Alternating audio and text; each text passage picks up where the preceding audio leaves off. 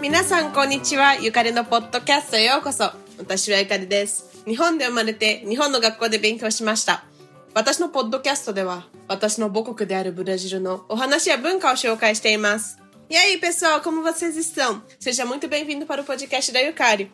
Eu sou a Yukari, nasci no Japão e estudei na escola japonesa. No meu podcast eu falo um pouquinho sobre as lendas e a história do meu país, que é o Brasil.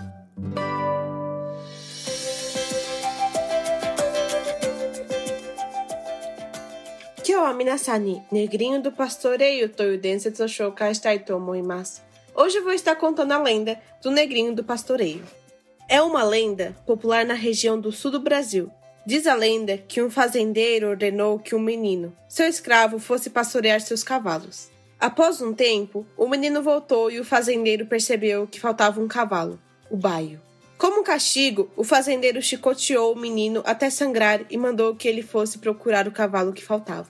O garoto conseguiu achar baio, porém não conseguiu capturá-lo. Então o fazendeiro castigou mais ainda, prendendo-o em um formigueiro.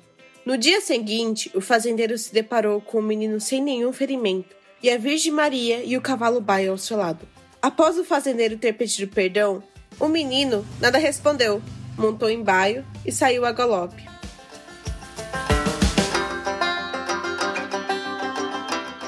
Esse ブラジルの南部地域で人気のある伝説の一つです。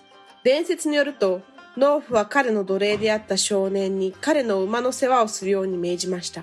しばらくすると少年は戻ってきて農夫は馬が一頭いなくなっていたことに気づきました。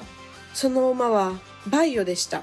罰として農夫は彼が出血するまで少年を鞭打ち、いなくなっていた馬を探しに行くように彼に言いました。少年はなんとバイオを見つけましたが、バイオを捕まえることができなかったので、農夫はさらに彼に罰を与えました。そしてアリ塚に彼を縛り付けました。翌日、農夫は全く怪我をしていなかった少年と、その隣に聖母マリアとバイオに出くわしました。農夫が許しを求めた後、少年は何も答えず、バイオに乗り立ち去りました。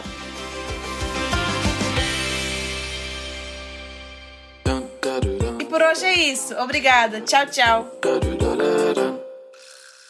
今日はここまでです。ありがとう。バイバイ。Este episódio foi editado pelo Nabecast. Saiba mais em www.nabecast.jp. Nabecast, conectando pessoas, desenvolvendo amizades, construindo parcerias e compartilhando vida através de podcasts.